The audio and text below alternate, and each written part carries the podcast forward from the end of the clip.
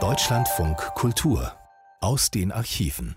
Und dazu begrüßt sie Margarete Wohlan. In diesen Tagen jährt sich zum 55. Mal der sogenannte Sechstagekrieg, benannt so, weil er tatsächlich nur sechs Tage dauerte, vom 5. bis 10. Juni 1967. Er wurde geführt von Israel gegen die arabischen Staaten Ägypten, Jordanien und Syrien. Der Ausgang des Krieges beeinflusst die Geopolitik der Region bis heute. Manfred von Jutaczenka hat im August 1967, also zwei Monate nach Ende des Sechstagekrieges, einen Beitrag für den Deutschlandfunk gemacht. Nicht nur über diesen Krieg, sondern auch über seine Vorgeschichte, die nicht zuletzt mit der Suezkrise zu tun hat und auch mit dem Kräftemessen der beiden Systemblöcke. Der Autor war damals Auslandskorrespondent in Kairo und er beginnt seine Geschichte mit Aufnahmen vom Allah Akbar Marsch kurz vor Beginn des Sechstagekrieges.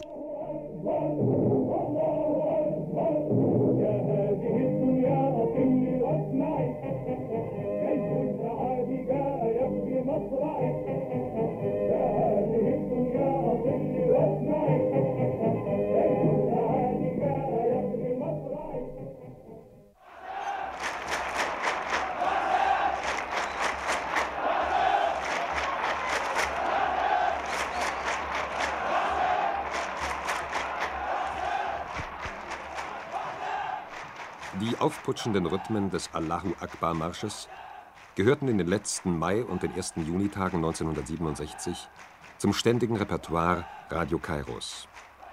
Sie leiteten auch die spontanen Massendemonstrationen ein.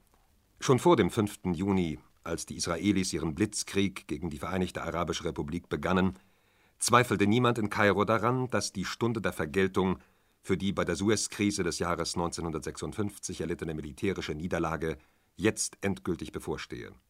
Immer wieder betonten die Kommentatoren Radio Kairos, Israel ist zum Tode verurteilt. Nur die Art der Vollstreckung dieses Todesurteils steht noch nicht fest. Entweder durch wirtschaftliche Strangulation, also durch die Blockade des Golfs von Aqaba, oder durch die Kugeln unserer Armee.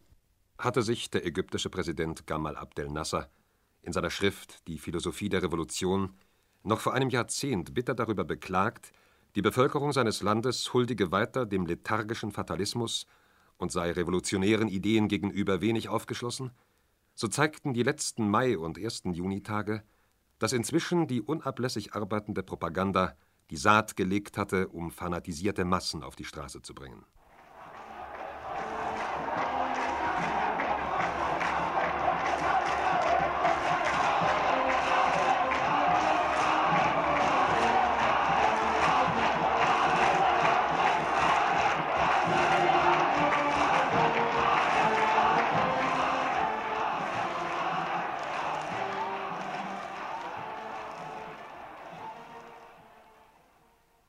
Diese ständige einseitige Beeinflussung von Menschen, die kaum andere Möglichkeiten haben, sich über die wirkliche Situation zu informieren, führte zu einem überheblichen Begeisterungstaumel, der schon beinahe groteske Züge annahm. Selbst die zahlreichen gebildeten und westlichen Ideen gegenüber aufgeschlossenen Ägypter schienen plötzlich Scheuklappen angelegt zu haben und stimmten ein in den überall zu hörenden Kampfruf Tötet sie, werft sie ins Meer. Die Stunde der Rache ist da.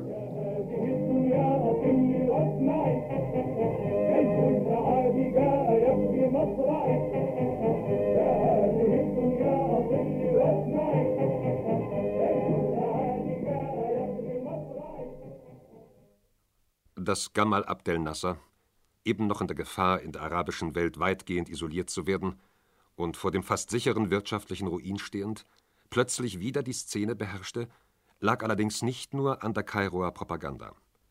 Hier spielte wesentlich mit, dass er sich, gestützt auf mehr oder weniger deutliche Hilfsversprechen der Sowjetunion und deren Satelliten, beinahe über Nacht in eine günstige Ausgangsbasis dem arabischen Erbfeind Israel gegenüber manövrieren konnte.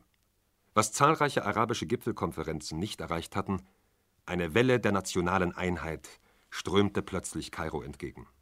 Dafür gab es drei Gründe. Erstens der vom Generalsekretär der Vereinten Nationen UTANT bereitwillig zugestandene Abzug der UNO-Truppen aus dem Gazastreifen. Zweitens der daraus resultierende Anspruch Nassers, die Arabische Republik Syrien vor einem geplanten israelischen Angriff geschützt zu haben, und drittens die Sperrung des Golfes von Aqaba für die israelische Schifffahrt. Angesichts dieser in wenigen Tagen ohne ernsthaften Widerspruch der Großmächte erzielten Erfolge musste Nassers Stern noch einmal glänzend am Himmel des Vorderen Orients aufgehen. Kein arabischer Staatschef konnte es in dieser Phase wagen, Opposition anzumelden. Scheich Hassan Mahmun, als Rektor der Al-Azhar-Universität in Kairo oberste islamische Autorität, proklamierte den Dschihad, den heiligen Krieg der Araber. الإسلام هو آخر الأديان السماوية وقد جاء مؤيدا لما سبقه من الأديان من الأديان فهو يطالب من يدخل من يعتنق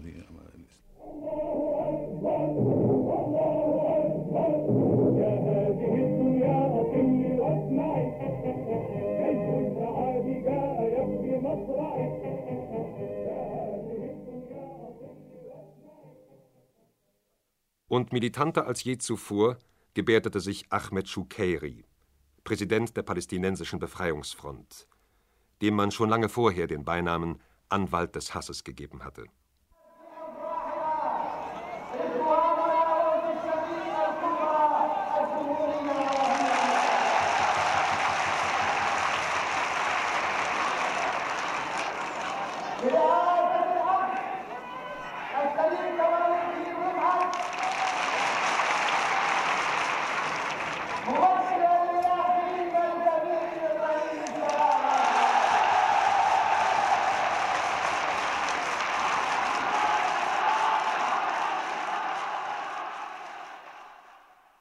Hassan Mahmun und Shukairi, Radio Kairo und die Funktionäre der Arabischen Sozialistischen Union drehten in diesen Tagen unablässig weiter an dem Ventil, das den seit Jahren eingeimpften Hass der Massen freisetzte.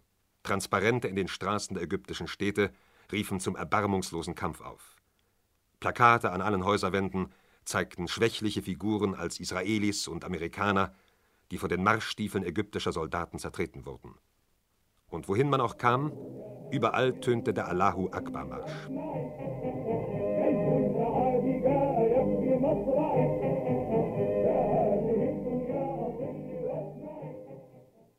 Selbstsicher wie selten zuvor, die Überlegenheit eines großen Staatsmannes ausstrahlend, so zeigte sich Gamal Abdel Nasser in diesen Tagen im Heliopolis-Palast bei seiner letzten großen Pressekonferenz vor Ausbruch des Krieges. Doch nicht sachlich und mit diplomatischem Geschick, sondern leidenschaftlich und emotionsgeladen beantwortete er die Fragen der zahlreichen Korrespondenten aus aller Welt. Dass er Frankreichs Haltung als ehrenhaft bezeichnete, weil es nicht nur Waffen an Israel, sondern auch an die Araber lieferte, hinderte ihn auf der anderen Seite jedoch nicht, die Bundesrepublik anzugreifen. Obwohl im Schlusskommuniqué nach dem Besuch des Generalsekretärs der Arabischen Liga in Bonn deutlich die Nichteinmischungspolitik der Bundesregierung unterstrichen worden war. Aber auch die Vertreter Mitteldeutschlands, die aus dieser Krise für sich politisches Kapital schlagen wollten, wurden nicht besser behandelt.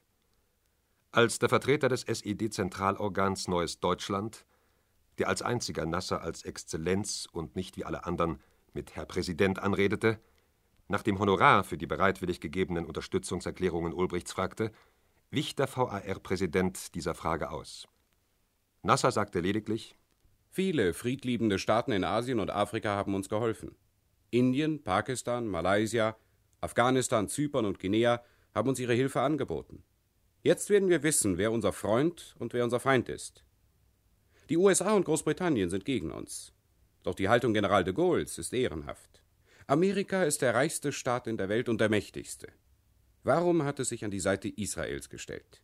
Dabei hatte sich die SED so viel Mühe gegeben, um bei Nasser besonders gut angesehen zu sein. Ende Mai gab das sowjetische Außenministerium folgende Erklärung ab. Die imperialistische Politik der Verschärfung der Spannungen hat im Nahen Osten zu einer für den Frieden in diesem Raum bedrohliche Lage geführt. In ihrem verzweifelten Bemühen, ihren neokolonialistischen Einfluss aufrechtzuerhalten, die nationale Unabhängigkeit der Völker zu untergraben, den sozialistischen Fortschritt in den arabischen Ländern aufzuhalten und die Ausbeutung der Erdölreichtümer zu sichern, greifen Imperialismus und Reaktion zu schwerwiegenden militärischen Provokationen. Durch israelische Truppenkonzentrationen an der Grenze zur syrischen Arabischen Republik und aggressive Akte auch gegenüber anderen arabischen Staaten wurden die Spannungen in gefährlicher Weise verschärft. Darin zeigt sich erneut die Rolle Israels als Militärstützpunkt des Imperialismus gegen die arabischen Völker und Staaten. Walter Ulbricht ging noch weiter. Er schrieb Anfang Juni in einer Botschaft an den VAR-Präsidenten Gamal Abdel Nasser: Die Regierung der Westdeutschen Bundesrepublik hat Israel seit langen Jahren neben wirtschaftlicher auch militärische Hilfe durch Lieferung von Waffen, Panzern und U-Booten sowie durch Ausbildung israelischer Soldaten und Offiziere erwiesen. Die westdeutsche Regierung hat damit gegenüber den arabischen Völkern große Schuld auf sich geladen. Auch gegenwärtig schüren verantwortungslose Politiker der westdeutschen Regierungsparteien und alle Publikationsorgane in der westdeutschen Bundesrepublik die antiarabische Kriegspsychose. Dieser mehr als peinliche Versuch, aus der Nahostkrise politisches Kapital schlagen zu wollen, spricht für sich. Zumal die Bundesregierung stets eine Politik der Nichteinmischung im Nahen Osten verfolgte, wie sie Bundesaußenminister Brandt in einem Interview mit dem Deutschlandfunk dargestellt hatte. Jedenfalls hat es äh, auf arabischer Seite schon im Dezember äh, ein positives Interesse gegeben für unsere Erklärung dass wir uns äh, im äh, Nahen Osten für eine friedliche und gerechte Lösung der vorhandenen Streitfragen einsetzen und dass wir eine Politik der Nichteinmischung betreiben. Doch gab es im Westen auch genug Leute, die sich falschen Hoffnungen hingaben. So wurden im Westen nach der Pressekonferenz Nassers Stimmen laut, die bei dem Kairoer Volkstribun erfreut eine gemäßigte Haltung feststellen zu können glaubten. Natürlich verlor der Präsident der Vereinigten Arabischen Republik nie sein verbindliches Lächeln, und er schlug weder wie einst Khrushchev in New York mit den Schuhen auf das Rednerpult, noch gestikulierte er mit den Fäusten. Doch die Sprache war mehr als deutlich. Mehr als einmal sagte Nasser: Schon die Existenz Israels ist eine Aggression an sich. In Tel Aviv und Jerusalem hat man diese Sprache und den Ernst der Drohungen jedenfalls sehr gut verstanden.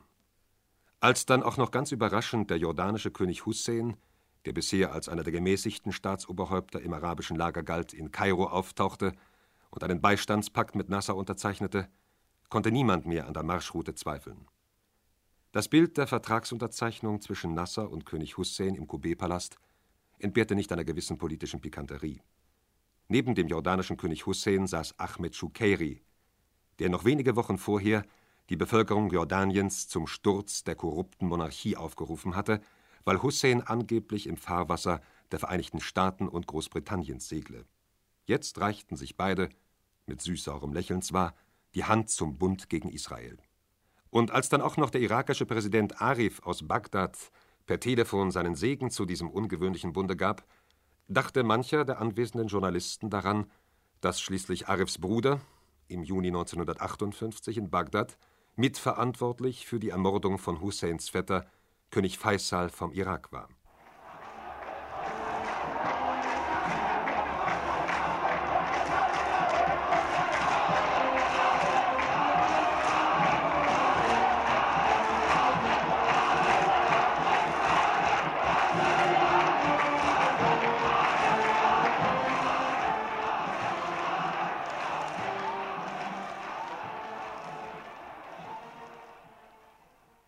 Nicht nur in Kairo jubelten die Massen über den neuen Beistandspakt zwischen Gamal Abdel Nasser und König Hussein von Jordanien, auch in Amman tanzten die Menschen vor Freude auf den Straßen. Sie ahnten nicht, was ihnen schon wenige Tage später bevorstand, als sie die Hauptgeschädigten dieses Paktes wurden. Viele politische Beobachter fragten sich nicht nur in Kairo, wie König Hussein plötzlich alle Barrieren überspringen konnte, um sich mit Nasser und Schokeri an einen Tisch zu setzen. War das wirklich notwendig? Nun, eine besonders herzliche Atmosphäre herrschte nicht bei dieser Vertragsunterzeichnung im Kubé-Palast.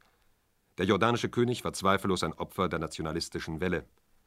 Gerade im Westjordanland unter den Flüchtlingen und früheren Palästinensern herrschte schon immer eine große Bereitschaft, mehr auf die Stimmen aus Kairo und Damaskus als auf die gemäßigte Tonart König Husseins zu hören, den man hier oft abfällig den König der Beduinen nannte. Diese innenpolitischen Schwierigkeiten aber auch eine Überschätzung der damaligen politischen und militärischen Stärke Nassers führten zu Husseins Frontwechsel, obwohl sich der König gewiss schon damals über die möglichen Konsequenzen im Klaren war.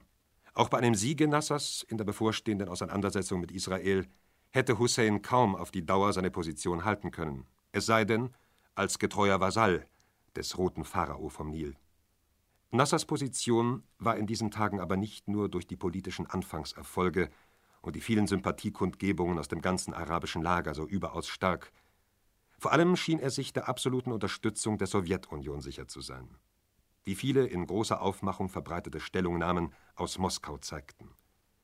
Der ägyptische Präsident ging davon aus, dass schon der politische Druck Moskaus genügen werde, die Amerikaner an einer militärischen Einmischung zugunsten Israels zu hindern. Dann, darin war man sich in dem übersteigerten Selbstbewusstsein sicher, müsse bei einer Auseinandersetzung allein zwischen den Arabern und den Israelis der Sieg auf der Seite der Araber sein. Völlig vergessen war in diesen hektischen Kairoer Tagen die Tatsache, dass es schließlich bei der Suez-Krise des Jahres 1956 weniger die Sowjets als die Vereinigten Staaten waren, die Gamal Abdel Nasser damals vor einer vernichtenden Niederlage retteten. Blenden wir noch einmal zurück. Am 14. Oktober 1956 teilte der damalige israelische Ministerpräsident David Ben-Gurion seinem französischen Kollegen Guy Mollet mit, Israel werde am 29. Oktober Ägypten angreifen, die Halbinsel Sinai besetzen und bis zum Suezkanal vorstoßen. Ben-Gurion begründete seinen Schritt. Für Israel ist der Angriff die einzig mögliche Verteidigung gegen die militärischen Vorbereitungen und aggressiven Bündnisse der arabischen Nachbarländer. Außerdem müssen die Stützpunkte der ägyptischen und palästinensischen Todeskommandos zerstört werden, die sich auf der Sinai-Halbinsel befinden. Zwei Tage nach dem Eintreffen dieses Briefes kamen der englische Premierminister Eden und der französische Ministerpräsident Guy Mollet in Paris zusammen. Nach mehrfach gescheiterten Suezkanalkonferenzen glaubten sie, durch eine Besetzung der Kanalzone Nasser zum Nachgeben zwingen zu können. Ihr Unternehmen konnte die Form eines Eingreifens haben, um den Frieden wiederherzustellen, wenn die Israelis auf der Sinai-Halbinsel die Araber angriffen. Die Besetzung der Kanalzone würde dann erfolgen, um eine Friedenszone zwischen den kriegführenden Ägyptern und Israelis zu schaffen. Von den Vereinten Nationen erwarteten England und Frankreich unter diesen Umständen kein militärisches Eingreifen, sondern nur Appelle zur Einstellung der Feindseligkeiten. Ben Gurion aber zweifelte an einem vollen Erfolg. Er meinte schon damals Ich weiß nicht, welches das Schicksal der Sinai-Halbinsel sein wird. Ich kann mir aber vorstellen, dass es Kräfte geben wird, die uns zum Rückzug zwingen werden. Amerika, Russland, die Vereinten Nationen, Nehru, Asien und Afrika. Ich befürchte von Amerika einen stärkeren Druck als von allen anderen. Amerika wird uns zur Rückkehr zwingen. Trotz dieser Bedenken begann Israel am 29. Oktober seinen Angriff.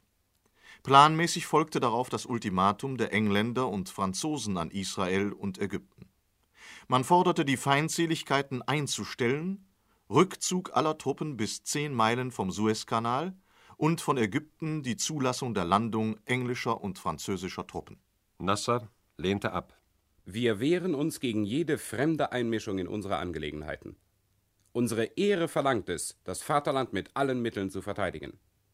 Darauf landeten die Invasionstruppen am Suezkanal und die letzte Stunde aller Nasser-Anhänger schien gekommen. Der Aufforderung des Sicherheitsrates der Vereinten Nationen, alle Kampfhandlungen einzustellen, leistete keine der beteiligten Parteien Folge. Jetzt schaltete sich der Vorsitzende des Ministerrates der Sowjetunion ein, Bulganin. Er forderte den damaligen amerikanischen Präsidenten Eisenhower auf, die höchsten Prinzipien der Moral machen den Einsatz sowjetischer und amerikanischer Streitkräfte zur Einstellung der Aggression gegen das ägyptische Volk notwendig. An Eden schrieb er Wie wäre die Lage Großbritanniens, wenn es selbst von stärkeren Staaten überfallen würde, die über sämtliche modernen Arten von Vernichtungswaffen verfügen? Würden Raketenwaffen gegen England oder Frankreich eingesetzt, so würden sie das sicherlich als ein barbarisches Vorgehen bezeichnen. Wodurch unterscheidet sich aber hiervon der von den Streitkräften Englands und Frankreichs unternommene unmenschliche Überfall auf das fast wehrlose Ägypten? Dass gleichzeitig sowjetische Panzer den Freiheitskampf der Ungarn unterdrückten, davon sprach Bulganin nicht. In jenen Tagen sah man im Orient nur den Angriff auf Ägypten. Ungarn wurde darüber vergessen. Die Bulgarien-Botschaften lösten in der Weltöffentlichkeit eine Panik aus. Der amerikanische Präsident Eisenhower warnte Eden in einem Telefongespräch. Das amerikanische Hilfsversprechen bezieht sich nur auf einen direkten Angriff der Sowjetunion gegen Großbritannien oder Frankreich. Sollte die Sowjetunion hingegen durch Freiwillige oder auch direkt mit ihren Flugzeugen und Unterseebooten in die Kämpfe eingreifen, werden die Vereinigten Staaten keinen Finger für ihre Verbündeten rühren. Gedrängt von Eisenhower und Bulganin, Nehru und zahlreichen eigenen Kabinetts- und Parlamentsmitgliedern musste Eden schließlich das Unternehmen am Suezkanal abbrechen. Am 6. November trat ein derartiger Ansturm auf das Pfund Sterling ein, dass die britische Währung nur durch eine amerikanische Stützungsaktion gerettet werden konnte. Am Nil aber ertönten die Kampfgesänge der panarabischen Nationalisten lauter als vorher.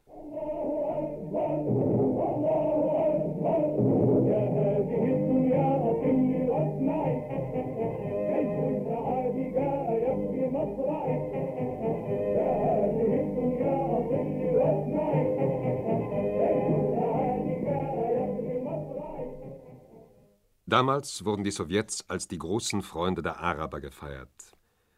Heute steht jedoch fest, dass in jenen erregenden Novembertagen des Jahres 1956 nicht ein einziger Freiwilliger in Ägypten kämpfte. Bulgarien bluffte. In Wirklichkeit hatte Moskau gar nicht die Absicht, ernsthaft in die Kämpfe am Nil einzugreifen. Jetzt, elf Jahre später, war die Situation nicht viel anders. Jedenfalls bezüglich der Position der Sowjetunion. Zwar waren die Hilfsversprechen der Sowjets zu Beginn der Krise nicht ganz so deutlich wie die ihres treuesten Vasallen des Ulbricht-Regimes in Mitteldeutschland, dennoch musste Gamal Abdel Nasser aus vielen Äußerungen und Gesten den Eindruck gewinnen, dass der Kreml völlig auf seiner Seite stehe.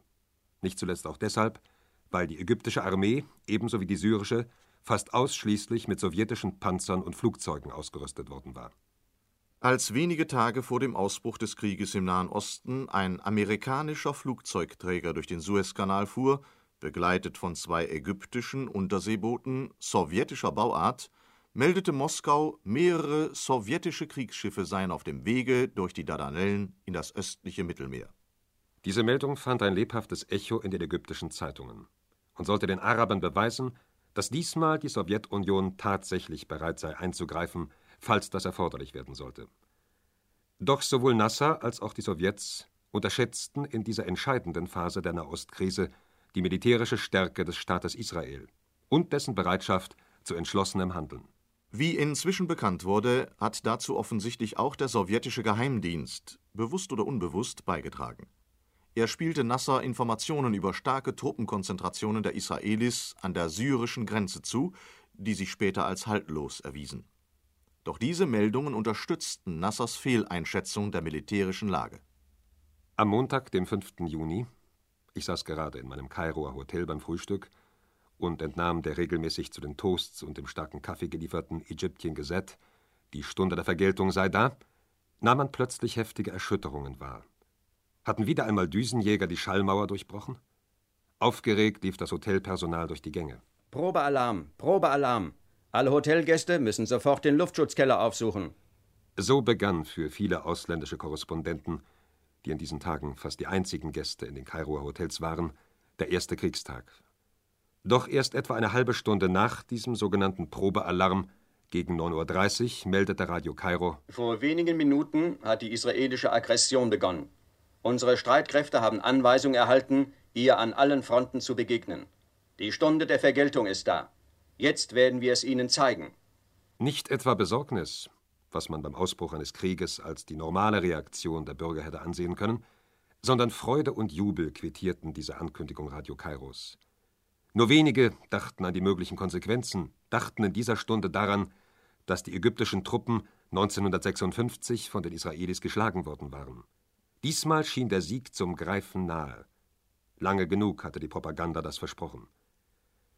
Als wenig später Radio Kairo erneut sein Programm mit der ständigen Marschmusik unterbrach und die erste Erklärung aus dem Hauptquartier verlas, wonach 23 israelische Flugzeuge abgeschossen worden seien, kannte der Jubel in den Kairoer Straßen keine Grenzen mehr.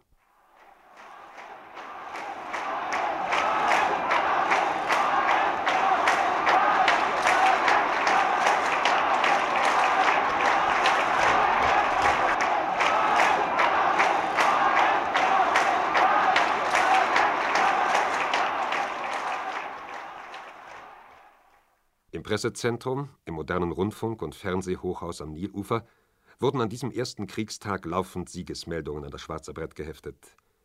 Binnen weniger Stunden hatte sich die Zahl der angeblich abgeschossenen oder zerstörten israelischen Flugzeuge auf über 100 erhöht. Eigene Verluste der Araber? Nur mit Hohn wurden derartige Fragen quittiert. Eigene Verluste gab es einfach nicht. Das erlaubten die Herren der Propaganda nicht.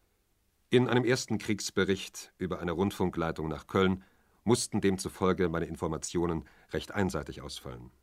Gibt es irgendetwas, das Sie uns an Neuigkeiten um äh, 13 Uhr und 54 Minuten mitteleuropäischer Zeit sagen können? Zum Beispiel, gibt es neue israelische Luftangriffe in Kairo zu melden?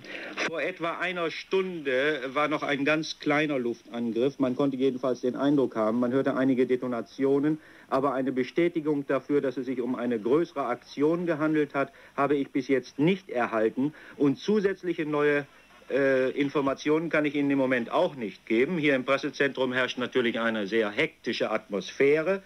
Äh, und es wird vor allen Dingen über die Aktionen der anderen arabischen Staaten berichtet, über die große Solidarität. Und hier herrscht überall große Begeisterung.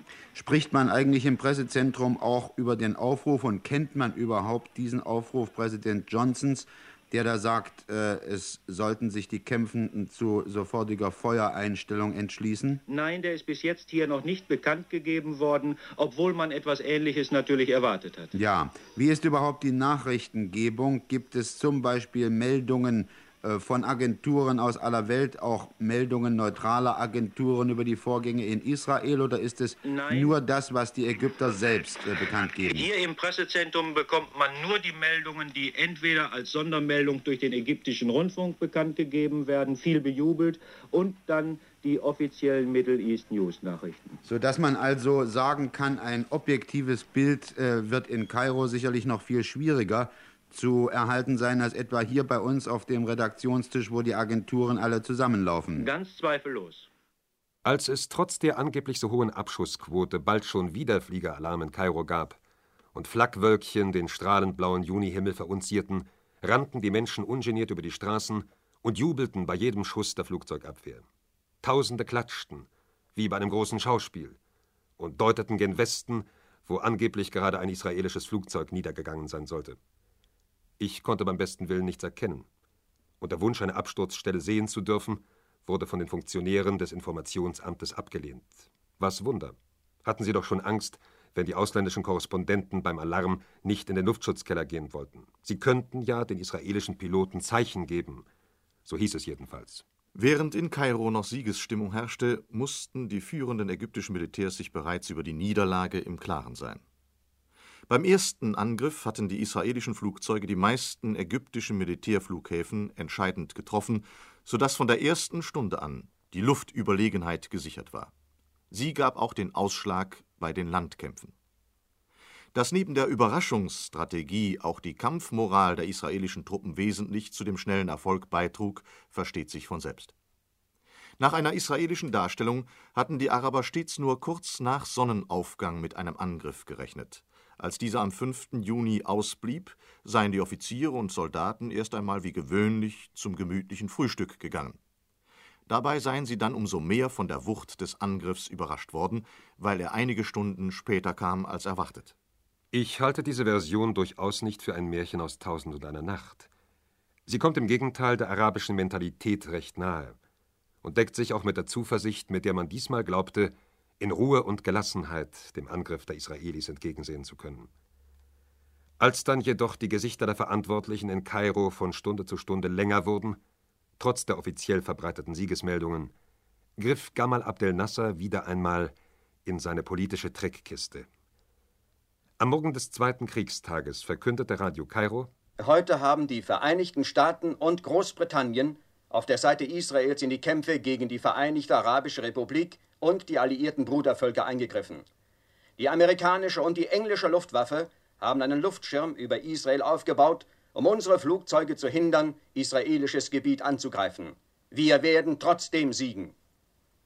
Zwei Absichten waren mit dieser Ankündigung Kairos verbunden. Einmal sollte damit ein letzter Versuch gemacht werden, die Sowjetunion zum direkten Eingreifen zu veranlassen, Zum anderen zeichnete sich damit schon die Ausrede ab, mit der man die militärische Niederlage zu vertuschen suchte. War es doch undenkbar für die arabischen Führer zuzugeben, nur gegen die Soldaten Israels den Krieg oder die erste Schlacht, wie man in Kairo sagte, verloren zu haben. Gegen Israel, die Vereinigten Staaten und Großbritannien, das ließ sich schon eher verantworten. Die erste Reaktion der erregten Volksmassen in Kairo war ein Sturm auf die amerikanische Botschaft. Zwar hieb berittene Polizei mit Knüppeln auf die Menge ein, doch der Volkszorn entlud sich in den umliegenden Straßen. Und jeder Fremde, der nicht gerade einen Polizisten in der Nähe hatte, war in diesen Stunden in Kairo und anderen ägyptischen Städten freiwillig für den fanatisierten Pöbel. Es ging nicht mehr allein um die Frage Amerikaner oder Engländer, Deutscher oder Sowjetbürger. Jeder Weiße musste in diesen Stunden der Erregung damit rechnen, im wahrsten Sinne des Wortes angepöbelt zu werden. Dass sich jetzt auch die Sowjets entschlossen, Familien zu evakuieren, spricht für sich. Als nach vier Kriegstagen die Waffen schwiegen und Gamal Abdel Nasser seinen Rücktritt bekannt gab, holte ihn das Volk zwar wieder zurück, doch tatsächlich endete in diesen Stunden die Ära Nasser.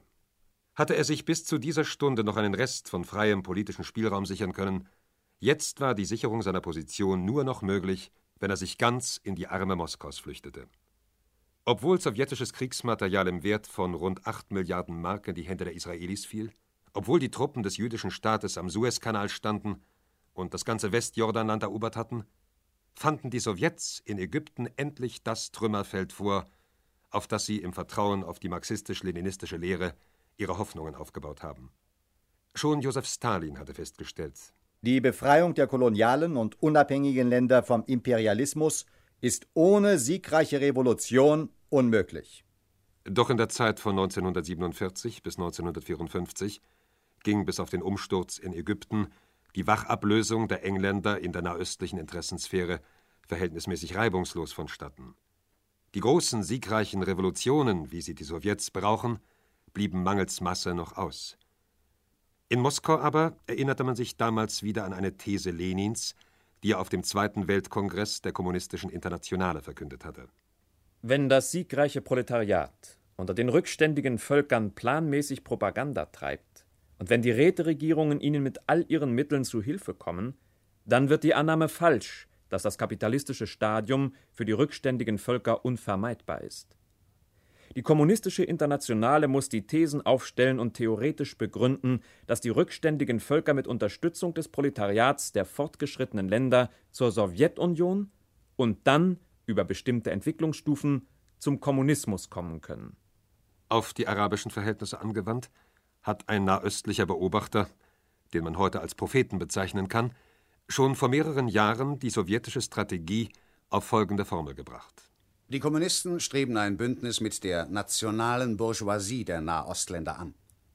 Der neue Bundesgenosse mit seiner anti-westlichen und antikolonialen Einstellung soll zum Hauptträger der sowjetischen Strategie gemacht werden. Während die kommunistischen Parteien zeitweise in den Hintergrund treten, in Illegalität untertauchen und sich so weit wie möglich auf die nächste Phase des Kampfes vorbereiten.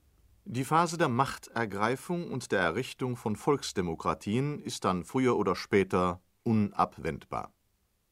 Der schwache Mittelstand und das Kleinbürgertum der arabischen Länder, wie in Asien und Afrika überhaupt, werden nicht imstande sein, die grundlegenden Probleme ihrer Völker, nämlich Industrialisierung und Agrarreform, zu lösen.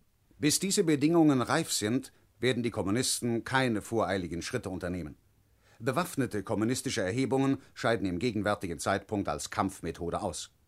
Im Gegenteil, die Verbindung mit der nationalen arabischen Bourgeoisie soll zunächst aufrichtig und aufbauend sein. Ihr Regime darf durch soziale Unruhen nicht behindert und ihre Wirtschaft muss zeitweise durch sowjetische Hilfe gestützt werden.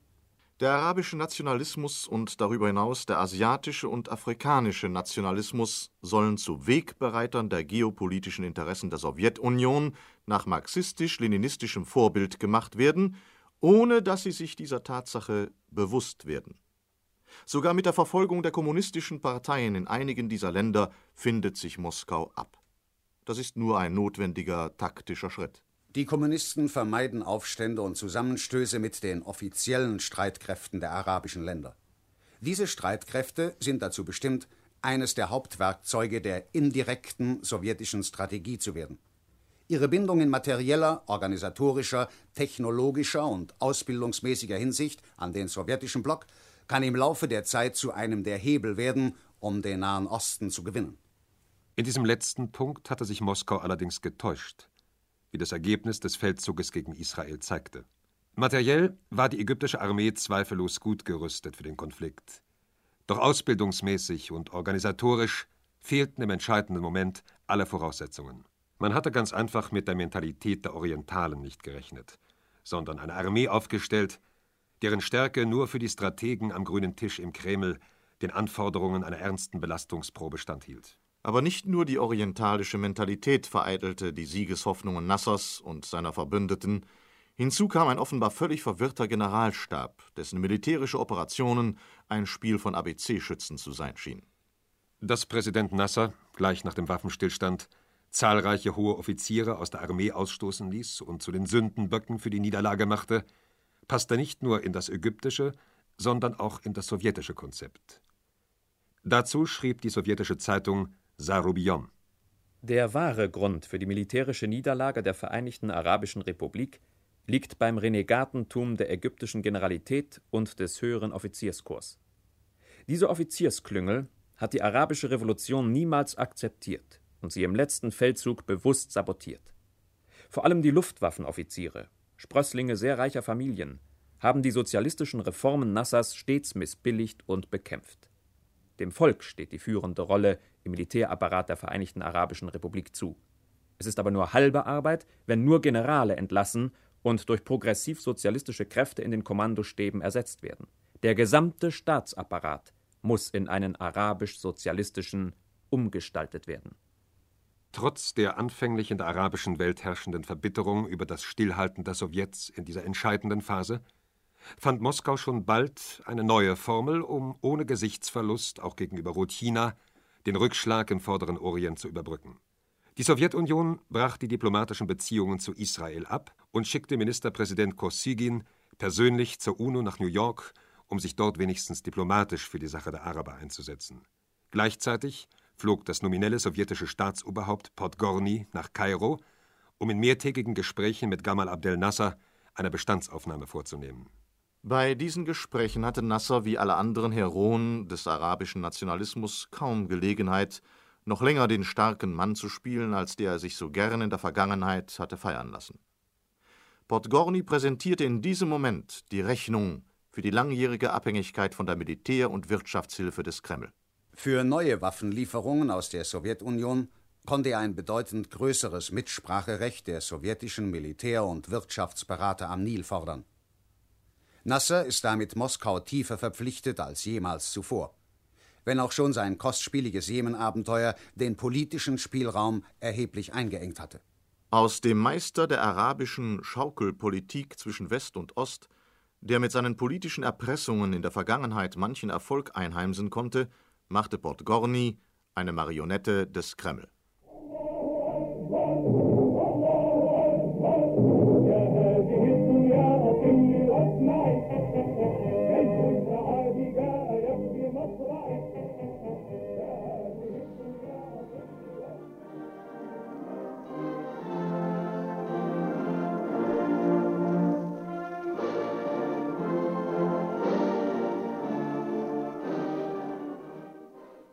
Dabei schien Nasser, zumindest zehn Jahre zuvor, in den Jahren 1957 58, die Gefahr der kommunistischen Strategie noch durchaus deutlich zu sehen.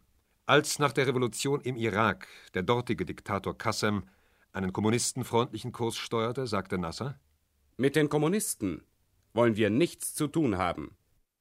Damals wurden die Mitglieder der illegalen kommunistischen Partei Ägyptens und Syriens verhaftet und in Konzentrationslager geschickt.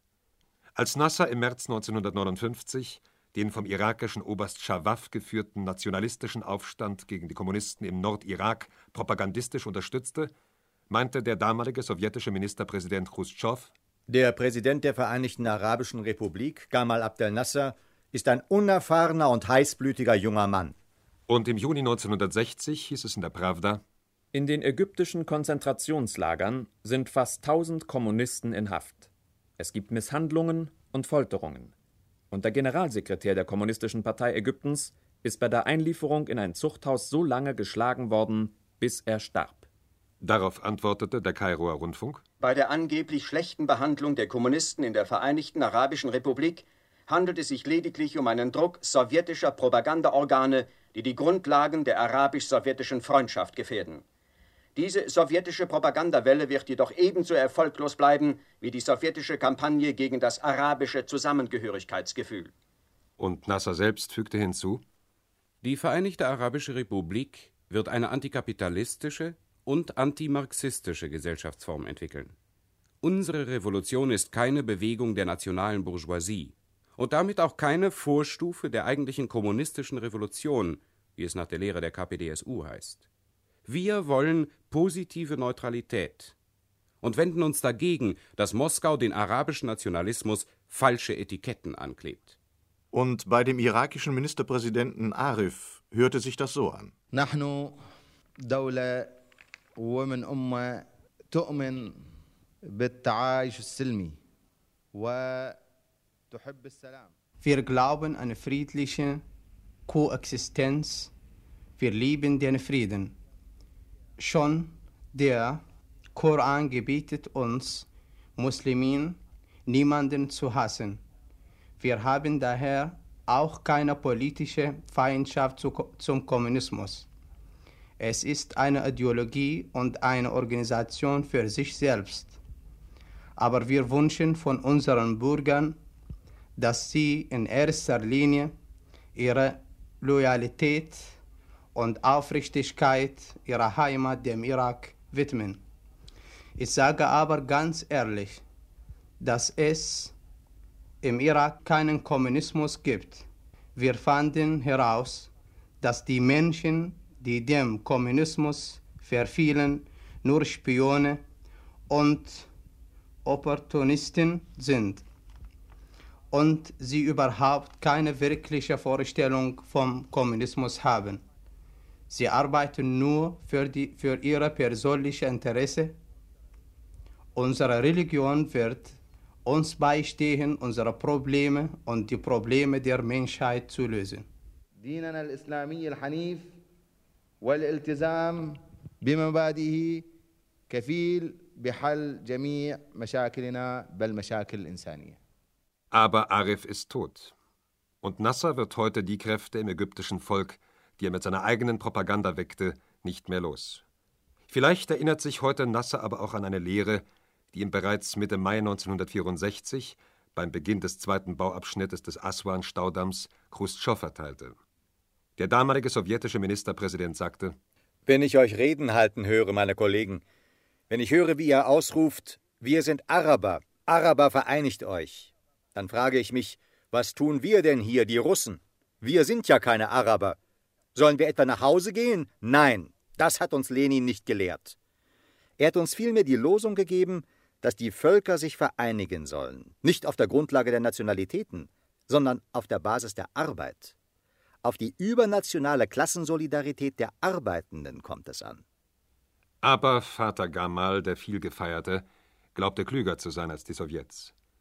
Sicher war es sein Traum, nach einem Sieg gegen Israel unumstrittener Führer im gesamten arabischen Raum zu sein.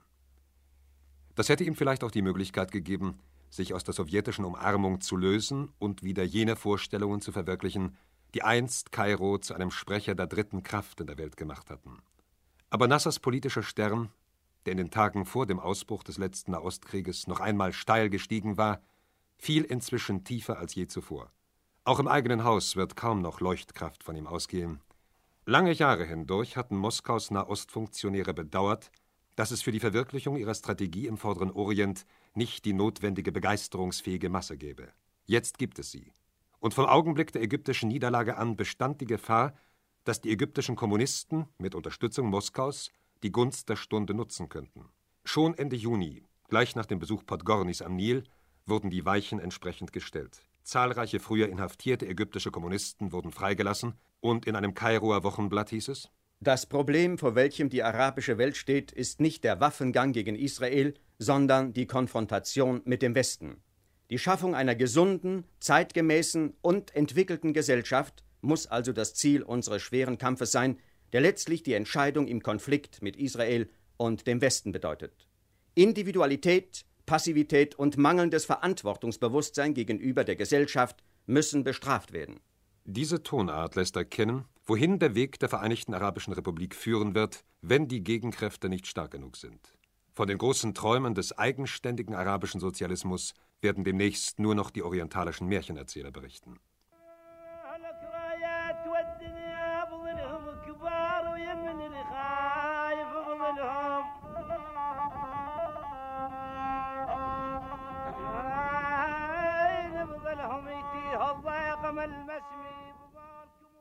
Auch der Islam ist heute, zumindest in Ägypten, kein Bollwerk mehr, um den roten Griff zur grünen Fahne des Propheten zu vereiteln.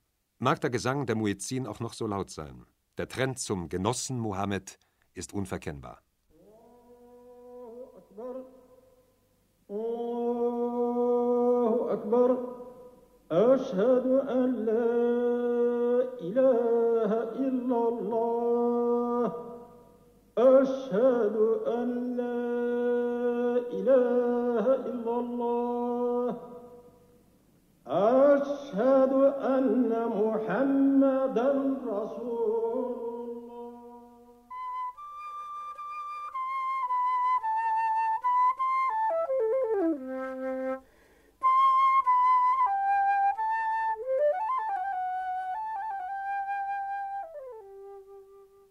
Während der sowjetische Ministerpräsident Kosygin in der Vollversammlung der Vereinten Nationen in New York durch die Forderung, Israel als Aggressor zu verurteilen, eine friedliche Regelung des Nahostkonfliktes blockierte, brachten viermotorige Antonov-Transporter aus der Sowjetunion über eine Luftbrücke neues Kriegsmaterial nach Ägypten.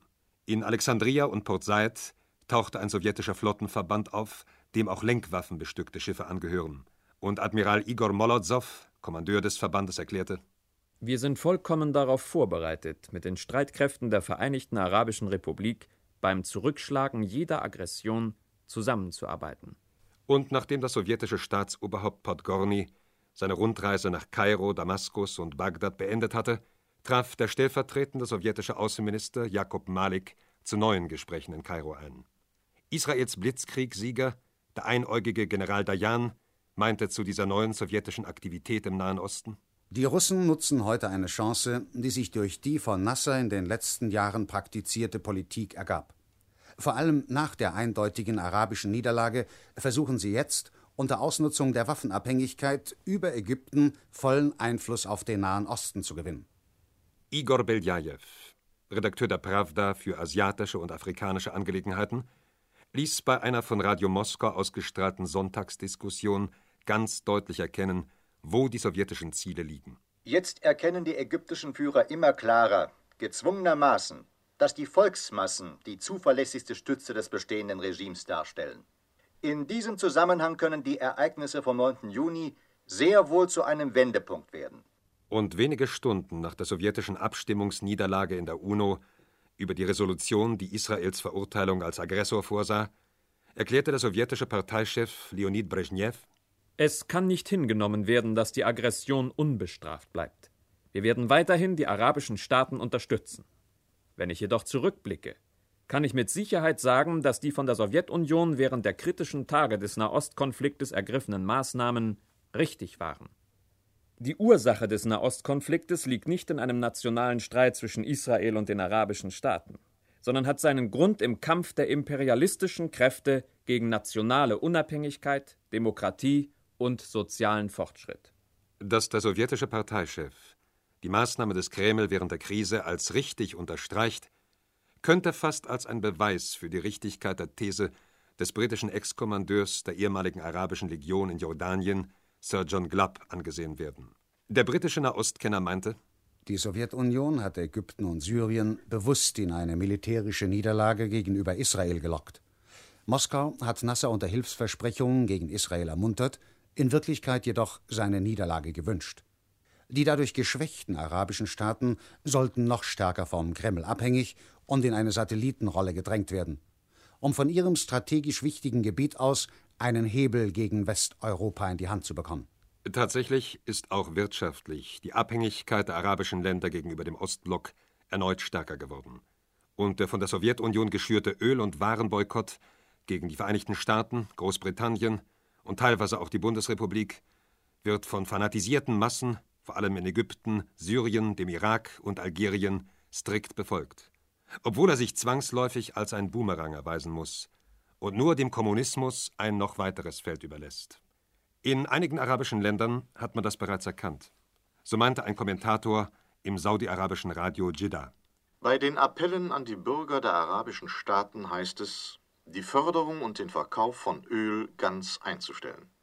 Dabei wird vergessen, dass die arabischen Länder nicht die einzigen sind, in denen Öl gefördert wird und dass die europäische Industrie nicht zum Stillstand kommt und ihre Arbeiter nicht arbeitslos werden, wenn sie kein arabisches Öl erhält. Sie vergessen, dass die Sowjetunion, die immer noch die arabische Öffentlichkeit mit der Illusion von Freundschaft und Unterstützung täuscht, die erste war, die Bereitschaft zeigte, Europa mit Öl zu versorgen. Mit anderen Worten, die Sowjetunion ist bereit, den arabischen Ländern einen tödlichen Schlag zu versetzen. Moskau weiß, dass ein derartiger Schlag sein Ziel erreichen könnte, nämlich Hunger und Zerstörung zu verbreiten und schließlich das gesamte Gebiet unter ihren Einfluss und in die Sphäre kommunistischer Kolonisierung zu bringen. Das war Moskaus Spiel im Nahen Osten zum arabisch-israelischen Krieg und seinen Folgen, gesendet im Deutschlandfunk am 15. August 1967. Und der Autor war Manfred von Jutaschenka. Er hat für den Deutschlandfunk fast 30 Jahre lang aus dem Nahen und Mittleren Osten berichtet. Und seine Erfahrungen und Kenntnisse hat er in einem Buch aufgeschrieben mit dem Titel Nahost am Mikrofon aus der Praxis eines Auslandskorrespondenten. Leider ist das 1970 erschienene Buch nur noch manchmal in Antiquariaten zu finden. Nächsten Samstag gibt es bei Aus den Archiven die zweite Folge der großen Peter Alexander Show, in der auch seine Managerin und Ehefrau Hilde Hagen zu Wort kommt. Ich bin Margarete Wohlan, machen Sie es gut.